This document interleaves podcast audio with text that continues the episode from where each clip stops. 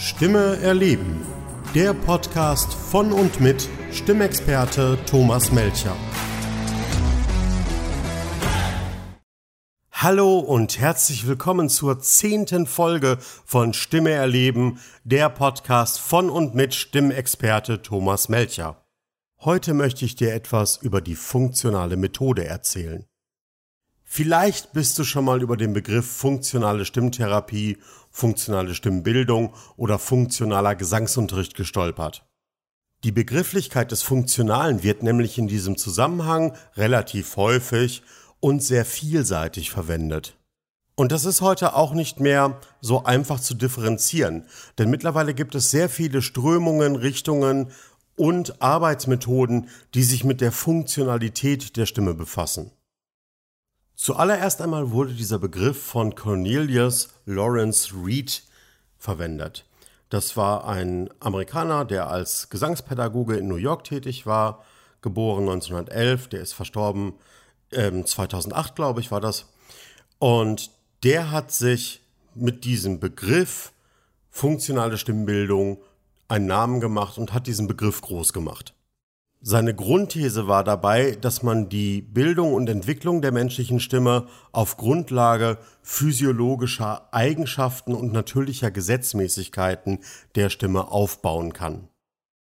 Um die Kernarbeit von Cornelius Reed darzustellen, beschreibe ich immer folgende Situation. Und das ist jetzt sehr verkürzt, aber auch sehr einfach zu verstehen. Irgendwann trat Cornelius Reed in die Öffentlichkeit und schlug auf den imaginären Tisch und sagte, Leute, 300 Jahre lang haben wir gewusst, wie man Stimmen ausbildet und wie Stimmen funktionieren. Und wir haben das jetzt geschafft, in knapp 60 Jahren völlig über den Haufen zu werfen. Wir haben eigentlich keine Ahnung mehr, wie Stimmen funktionieren. Wir wissen nicht, wie man Stimmen gut ausbildet und wir wissen nicht, wie Stimmen gesund bleiben. Wir müssen das wieder ändern. Und was er dann gemacht hat, war Grundlagenforschung. Er hat Schriften und Texte von alten Sängerinnen und Sängern, so etwa von 1600 bis 1900, analysiert, vernünftig übersetzen lassen und hat sich Gedanken darüber gemacht, was haben diese Menschen gemeint, wenn sie dies oder jenes über die Stimme geschrieben haben. Ich habe das schon mal in einer Podcast-Folge erwähnt, dass das gar nicht so einfach ist. Denn die Schriften, die es damals gab, waren halt nicht wirklich Anleitungen zur Ausbildung einer Gesangsstimme, sondern vielmehr ein Sammelsorium aus Ideen, naturphilosophischen Beobachtungen und Gedanken darüber, wie eine Stimme funktionieren könnte und was eine gute oder eine schlechte Stimme ist.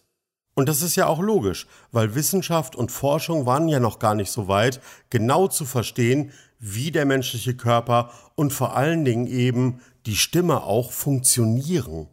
Und eigentlich, und das sehe ich auch wirklich so, sind wir heute auch immer noch nicht da angekommen, dass wir wirklich alle Parameter, die mit der Stimme und mit der Stimmnutzung zu tun haben, wirklich zu 100 Prozent begreifen. Nach der Grundlagenforschung ist Cornelius Reed im Prinzip hingegangen und hat das, was er in den Forschungen herausgefunden hat, mit dem heutigen Stand der Wissenschaft abgeglichen. Er ist also im übertragenen Sinne zu HNO-Ärzten und Logopäden gegangen, naja, eigentlich zu jedem, der irgendwie auch nur mit der Stimme und der Gesunderhaltung der Stimme und der Funktion der Stimme zu tun hat und hat halt gefragt, naja, wenn in diesem Buch das und das über die Stimme beschrieben wird, was könnte gemeint sein, wie könnte man das hervorrufen, welche Muskulatur ist daran beteiligt? Und wie können wir uns das nützlich und dienbar machen.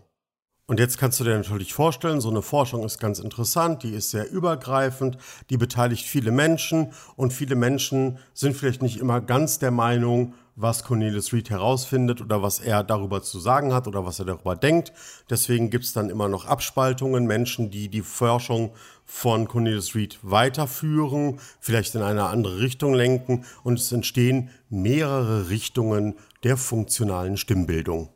Um jetzt nur ein paar der bekannteren zu nennen, da wäre zum Beispiel Frederik Hussler gewesen, ähm, Eugen Rabbiner, das äh, äh, Schlafhorst Andersen Institut beschäftigt sich auch mit der Funktionalität und das Lichtenberger Institut für angewandte Stimmphysiologie. Und im Prinzip ist sogar CVT, vielleicht hast du das schon mal gehört, Complete Vocal Technik, eine Weiterentwicklung der Grundidee von Cornelius Reed. Und jetzt höre ich gerade wieder meine Kolleginnen schreien, nein, das stimmt nicht, das baut nicht auf Cornelius Reed aus. Wir haben alleine geforscht, wir sind alleine auf diese Ideen gekommen und so. Ja, natürlich ist das alles nicht einfach so gewesen, dass Cornelius Reed der absolut erste war, der diesen Begriff genutzt hat und dann sind alle anderen, die danach kamen, irgendwie nur hinterhergelaufen, sondern wie das immer auf der Welt ist, Forschung passiert auch parallel und gleichzeitig und manchmal kommen auch Leute per Zufall auf die gleichen Ergebnisse oder vielleicht sogar per Methodik. Ähm, so, natürlich sind die vorgenannten Institute und die vorgenannten Methoden nicht nur Kinder des Gedanken von Cornelius Reed, sondern eben auch eigenständig in diesem Bereich tätig gewesen. Und jetzt beantworte ich dir auch eine Frage, die häufig gestellt wird. Welche von diesen Methoden ist denn jetzt die beste und die genaueste? Naja, ganz einfach, ich sage, keine dieser Methoden ist die beste und die genaueste. Ich glaube, dass wenn wir gut arbeiten wollen, wir eine Mischung aus allen Methoden kennen sollten. Du weißt ja mittlerweile, dass ich immer sage, es gibt nicht die eine Antwort oder die eine Lösung für ein Problem, sondern eigentlich müssen wir uns aus allen Puzzleteilen, die wir haben, ein Bild zusammensetzen. Und vielleicht ist eine Lösung, auf die ich gar nicht kommen würde, die bei mir auch nicht funktioniert, genau das Richtige für dich. Und da stelle ich mich absolut in den Dienst meiner KlientInnen und versuche alles, was ich darüber weiß, zu verbinden, um ihnen zu helfen. Also meine Arbeit umfasst tatsächlich all diese vorgenannten Ideen und Institute. Ich habe überall Ausbildungen und Kurse gemacht. Ich habe Bücher darüber gelesen. Ich bin auch heute noch auf der Suche nach neuen methodischen Ansätzen, nach funktionalen Ideen und Dinge, die darauf begründen oder ähnlich sind und besuche regelmäßig Fortbildungen, weil ich einfach denke, es gibt nicht die eine Antwort und ich bin neugierig, was es noch alles zu entdecken gibt. Also hier nochmal der wichtige Hinweis, wenn du auf der Suche bist nach deiner Stimme, nach deinem Klang und verstehen willst, wie deine Stimme funktioniert, dann geh nicht einfach nur in ein Seminar, kauf nicht nur ein Buch, sondern schau dir unterschiedliche Meinungen und Richtungen an und lass dich inspirieren davon, was es alles zu entdecken gibt. Was die meisten funktionalen Strömungen gemeinsam haben, ist, dass sie im Prinzip auf zwei Säulen aufbauen. Mal mit mehr und mal mit weniger Gewichtung. Die erste Säule ist der Mensch an sich. Also was sind Wünsche, Erfahrungen, Motivation, Widerstände oder Gefühle, mit denen ich konfrontiert werde? Wie funktioniert der menschliche Geist? Was sind die Ziele des Menschen? Und das natürlich einmal sehr allgemein und dann nochmal speziell auf die Person, mit der ich zu tun habe, also die ich unterrichte, mit der ich arbeite oder die ich therapiere, gerichtet. Die zweite Säule sind die anatomischen und physiologischen Abläufe und Voraussetzungen. Also der Körper, die Muskulatur, Resonanzräume, Motorik, alles das, was wirklich mit der Stimme und der Stimmbildung zu tun hat. Und nicht nur das, das geht noch viel weiter darüber hinaus, weil eigentlich ist es eine sehr ganzheitliche Betrachtungsweise. Es zielt also auf die Anatomie und Physiologie und auf die Psyche ab und das in seiner absoluten Gesamtheit. Wenn du meinen Podcast aufmerksam verfolgst, dann wirst du wissen, dass ich immer wieder sage, unsere Stimme, unser Körper ist in der Lage, das, was wir wollen, auch zu leisten. Das bedeutet, wir haben ein sehr leistungsfähiges Organ, wir haben ein sehr leistungsfähiges System. Vielleicht hast du auch noch im Kopf, dass ich irgendwann mal gesagt habe, dass dieser Begriff der Stimmstörung relativ früh greift. Dieses System ist eben so leistungsfähig, dass schon kleine Abweichungen als Störung bezeichnet werden könnten. Die müssen nicht pathologisch sein, also die müssen nicht krankhaft sein oder schlimm oder irgendwie sowas. Die müssen dich auch im Alltag nicht behindern. Die müssen dir selber auch vielleicht gar nicht auffallen, aber sie sind dann halt eben da. Und wenn diese Stimmstörungen dir auffallen, dann haben sie in der Regel auch schon eine ganze Reihe an Symptomen. Hier mal ein ganz typisches, symptomatisches Beispiel für eine Stimmstörung. Ich treffe, wenn ich singe, keinen einzigen Ton. Oder zum Beispiel, wenn ich einen Vortrag in einem großen Raum halte, kann man mich schwer verstehen. Die Menschen bitten mich lauter zu sprechen. Ich strenge mich an und habe hinterher Halsschmerzen. Ein sehr typisches Stimmstörungssymptom von Hobby- oder Profisängerinnen ist auch häufig, ich komme nicht mehr so hoch, wie ich früher singen konnte. Ich erreiche die Tiefentöne nicht mehr so gut wie früher. Oder mal ein ganz banales Beispiel, ich würde gerne Märchen vorlesen und krieg das nicht hin, für die unterschiedlichen Charaktere auch unterschiedliche Stimmen zu gestalten. In der Regel ist es so, dass natürlich Menschen, die körperliche Symptome haben, diese Störungen besser bemerken. Wenn du Halsschmerzen hast, Druck, Gefühl oder einfach das Gefühl hast, immer sehr zu ermüden, wenn du viel sprichst, naja, dann wirst du vielleicht irgendwann, wenn das Teil deines Lebens oder Teil deines Berufs ist, damit zu einem Arzt gehen. Jetzt hatte ich das vorhin schon mal gesagt, diese Symptome müssen nicht unbedingt pathologisch begründet sein. Das heißt, es kann auch gut sein, dass ein Arzt in den Hals guckt und sagt, naja, sieht alles ganz gut aus, nö, eigentlich haben sie nichts. Wenn man Glück hat, kriegt man dann so ein Rezept, fünf oder zehn Stunden Logopädie und die Diagnose ist dann meistens funktionale Stimmstörung. Und in Medizinsprech funktionelle Dysphonie genannt, klingt es auch noch ziemlich gruselig und nach einer großen Sache. Eigentlich ist es häufig sogar eine Art Ausschlussdiagnose, wenn man halt keine physiologischen Veränderungen oder erkennbaren organischen Veränderungen vorfindet, ja, dann liegt es halt an der Nutzung. Und den nächsten Satz sage ich jetzt etwas vorsichtig, weil er leider auch viel zu oft stimmt. Logopäden sind auch besonders darauf trainiert und spezialisiert, physiologische Erkrankungen des Stimmapparats zu beheben müssen aber auch nicht unbedingt darauf spezialisiert sein, funktionelle Störungen des Stimmapparats zu beheben. Das bedeutet, wenn du ein Rezept für die Logopädie bekommst, kann es sehr gut sein, dass die Logopädie dir hilft, das Problem zu erkennen und auch nachhaltig zu beseitigen. Es kann aber auch sein, dass die Logopädie dir nicht hilft, das Problem zu lösen, und dann stehst du quasi wieder am Anfang. Und ich erzähle das deshalb, weil ich leider viel zu oft erlebe, dass Menschen sagen, naja, ich hatte jetzt schon zwei Logopädie-Rezepte, die haben mir nicht geholfen, dann habe ich halt das Problem, kann ich halt nichts dran ändern, muss ich halt damit leben. Und das stimmt einfach nicht. Man kann an jeder funktionellen Störung sehr, sehr gut arbeiten und manchmal auch sehr schnell schon Therapieerfolge erzielen.